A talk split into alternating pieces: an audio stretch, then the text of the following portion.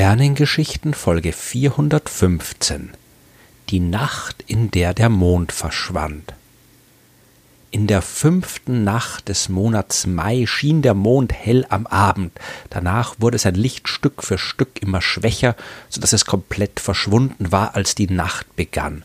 Es war so komplett ausgelöscht, dass weder das Licht noch der Himmelskörper oder sonst irgendwas vom Mond sichtbar war, und so ging es weiter bis fast zum nächsten Tag, als der Mond wieder hell und voll schien.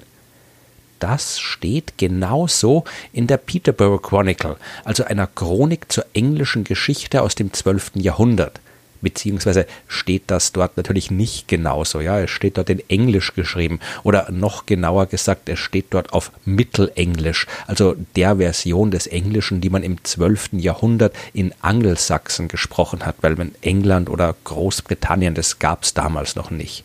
Aber es soll ja heute nicht um Sprachwissenschaft gehen oder um Geschichte, sondern um Astronomie oder um die Geschichte der Astronomie. Und äh, da fragt sich jetzt vielleicht der eine oder die andere, was da jetzt so besonders an diesem Zitat ist. Und da hat man halt eine Mondfinsternis beobachtet. Warum jetzt die Aufregung? Ja, warum die Aufregung? Tatsächlich beschreibt der unbekannte Chronist hier eine Mondfinsternis. Der Eintrag bezieht sich auf das Jahr 1110 und, wie wir heute immer noch problemlos berechnen können, hat am 5. Mai 1110 eine Mondfinsternis stattgefunden, die von Europa aus sichtbar war. Aber wer schon mal eine Mondfinsternis gesehen hat, der wird merken, dass an diesem Text irgendwas seltsam ist. Denn wenn die Erde genau zwischen Sonne und Mond steht und der Erdschatten den Mond verdunkelt, dann wird der Mond ja nicht völlig finster, ein bisschen Sonnenlicht wird noch durch die Atmosphäre der Erde hindurch in Richtung Mond gestreut, vor allem der rote Anteil des Lichts, weswegen der Mond nicht komplett finster ist, sondern rötlich leuchtet, wie ich auch schon in Folge 295 der Sternengeschichten ausführlich erklärt habe. Der Chronist hat sich aber extra bemüht, darauf hinzuweisen, dass das Licht des Mondes komplett ausgelöscht war. Da war kein Licht des Mondes zu sehen, auch nicht der verdunkelte rötliche Mond, es war gar nichts zu sehen. Na und? denkt sich jetzt vielleicht wieder der eine oder die andere, dann war es halt bewölkt, das kommt ja vor, vor allem in England. Der Chronist hat dann aber im Text noch hinzugefügt, die ganze Nacht über war der Himmel sehr klar und die Sterne schienen überall am Himmel sehr hell.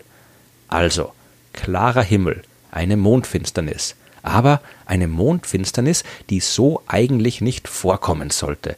Es war eine dunkle Finsternis, was ein bisschen unsinnig klingt. Aber weil eine Mondfinsternis eben normalerweise nicht dunkel ist, macht dieser Begriff durchaus Sinn. Übrigens gibt es eine eigene Skala, mit der man die Dunkelheit einer Mondfinsternis klassifizieren kann. Die wurde nach dem französischen Astronom André Danchon benannt und heißt demnach Danchon-Skala. Die Helligkeit der Finsternis, ja, es tut mir leid, aber das kann man nicht anders ausdrücken. Also die Helligkeit der Finsternis wird dabei durch eine Zahl L beschrieben, die Werte zwischen 0 und 4 annehmen kann. Bei L gleich 4 hat man eine Mondfinsternis, bei der der Mond noch hell orange erscheint, mit einem sehr hellen, fast schon bläulichem Rand. Bei L gleich 3 kriegt man so eine eher hellrote Mondscheibe zu sehen, bei L gleich 2 ist der Mond dunkelrot, bei L gleich 1 fast schon grau-bräunlich und bei einem Wert von L gleich 0 ist der Mond dann quasi unsichtbar. Wie hell eine Finsternis erscheint, das hängt von unterschiedlichen Faktoren ab, zum Beispiel davon, wie zentral der Schatten der Erde auf den Mond trifft. Wenn der Mond vom Erdschatten quasi nur gestreift wird, dann ist er ein bisschen heller als sonst. Aber wie ich vorhin schon gesagt habe, selbst wenn der Erdschatten ganz zentral auf dem Mond trifft, dann sollte immer noch ein bisschen Sonnenlicht durch die Atmosphäre in Richtung Mond gelenkt werden, sodass er nicht komplett finster erscheinen kann. Und wie das passiert, das hängt vom Zustand der Atmosphäre ab, zum Beispiel davon, wie staubig sie gerade ist. Staub, selbst wenn die Staubteilchen enorm klein sind, Staub kann einen großen Einfluss auf das Licht haben. Vor allem dann, wenn das Licht eine große Strecke durch die Atmosphäre zurücklegen muss. Das kann man leicht selbst beobachten. Wenn die Sonne mittags hoch am Himmel steht, dann kommt ihr Licht senkrecht auf die Erde und bewegt sich senkrecht durch die Atmosphäre von oben nach unten hindurch.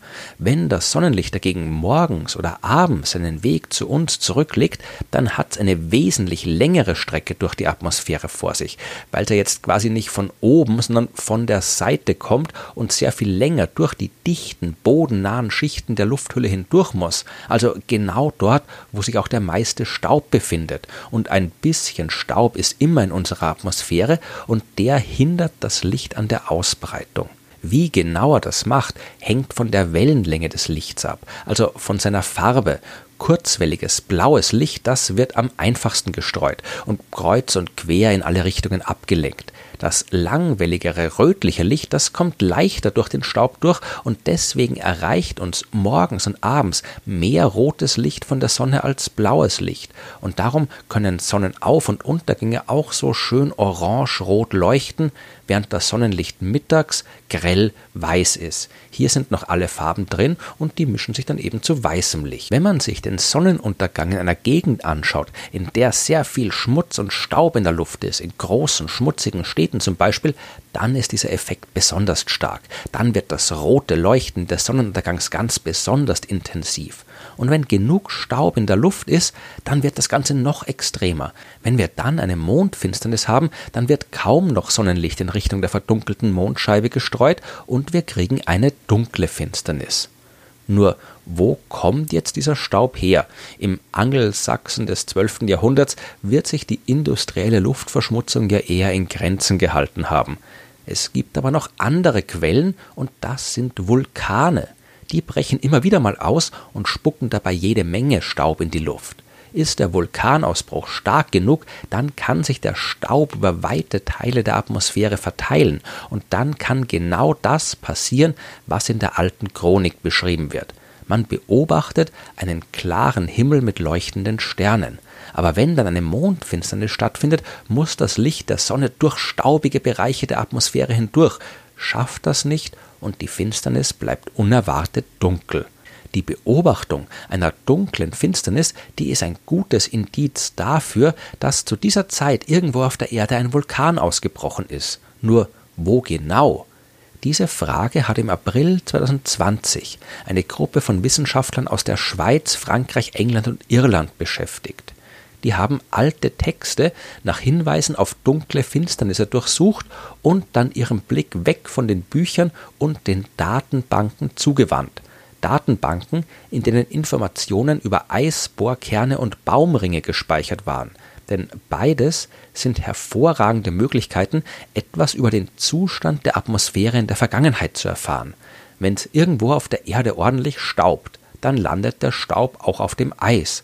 Jedes Jahr im Winter entsteht eine neue Eisschicht und wenn es sich um Gegenden handelt, in der das Eis nicht auftaut, wie in den Polarregionen der Erde, dann kriegt man so ein wunderbares Archiv. Man muss nur noch die Staubschicht finden, die Eisschichten abzählen und schon weiß man, wann genau es staubig war.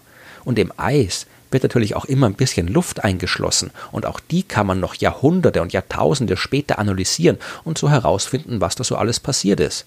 An den Baumringen wiederum, da kann man ablesen, wie die Temperaturen in der Vergangenheit war, weil je nach Temperatur und Klima wachsen die Bäume schnell oder langsam und die Ringe sind dick oder dünn und so ein Vulkanausbruch mit all dem Staub, der sorgt auch, wenn er wirklich groß genug ist, für eine globale Abkühlung. Aus all diesen Daten haben die Forscher rekonstruieren können, dass es im Jahr 1108 im Sommer enorm kalt war, viel kälter als lange Zeit davor oder danach, und sie haben festgestellt, dass die Menge an Schwefelstaub in der Atmosphäre in der Mitte des Jahres 1108 angestiegen ist und bis zum Ende des Jahres noch weiter gestiegen ist. Und in der Mitte des Jahres 1110 gab es dann noch einen weiteren Anstieg von Schwefel was alles nichts anderes heißt als zwischen 1108 und 1110 müssen mehrere große Vulkanausbrüche stattgefunden haben. Welcher Vulkan dafür verantwortlich ist, das ist noch nicht komplett geklärt. Aber auch hier gibt es sehr, sehr gute Hinweise in alten Texten. Auf der japanischen Insel Honshu, ca. 150 Kilometer von Tokio entfernt, befindet sich der 2568 Meter hohe Asama. Das ist einer der aktivsten Vulkane der Region und in der Vergangenheit sind jede Menge Ausbrüche aufgezeichnet worden. Unter anderem im Tagebuch eines Adligen aus dem 12. Jahrhundert, der von einer Eruption im August 1108 berichtet. Aus seinen Beschreibungen kann man schließen, dass die Sache durchaus gewaltig war und die Menge an Staub würde reichen, um das zu erklären, was man in den Baumringen und Eisbohrkernen gesehen hat. Und es ist nicht unwahrscheinlich, dass ein so aktiver Vulkan mit einer Eruption nicht zufrieden war. Aus der jüngeren Vergangenheit des Asama kennen wir zum Beispiel Ausbrüche in den Jahren 2009, 2008, 2004, 2003, 1983, 1982 und so weiter. Immer wieder ist der Vulkan mehrmals im Abstand weniger Monate oder Jahre ausgebrochen. Es ist daher absolut plausibel, dass er auch zwischen 1108 und 1110 ausgebrochen ist und den Staub in die Atmosphäre gepustet hat, der die dunkle Finsternis am 5. Mai 1110 verursacht hat. Diese Geschichte und diese Forschung ist jetzt nicht unbedingt revolutionär. Die ändert unser Weltbild nicht, die verrät uns nichts Neues über die fundamentalen Geheimnisse des Kosmos. Aber sie zeigt hervorragend, wie wunderbar Wissenschaft funktionieren kann. Ein alter historischer Text, modernes astronomisches Wissen, Eisbohrkerne aus Grönland und Jahrhunderte alte Bäume, all das wird kombiniert, um die Konsequenzen einer bisher unbekannten Abfolge von Vulkanausbrüchen in Japan zu rekonstruieren und gleichzeitig das Rätsel der Nacht zu lösen, in der der Mond verschwunden ist.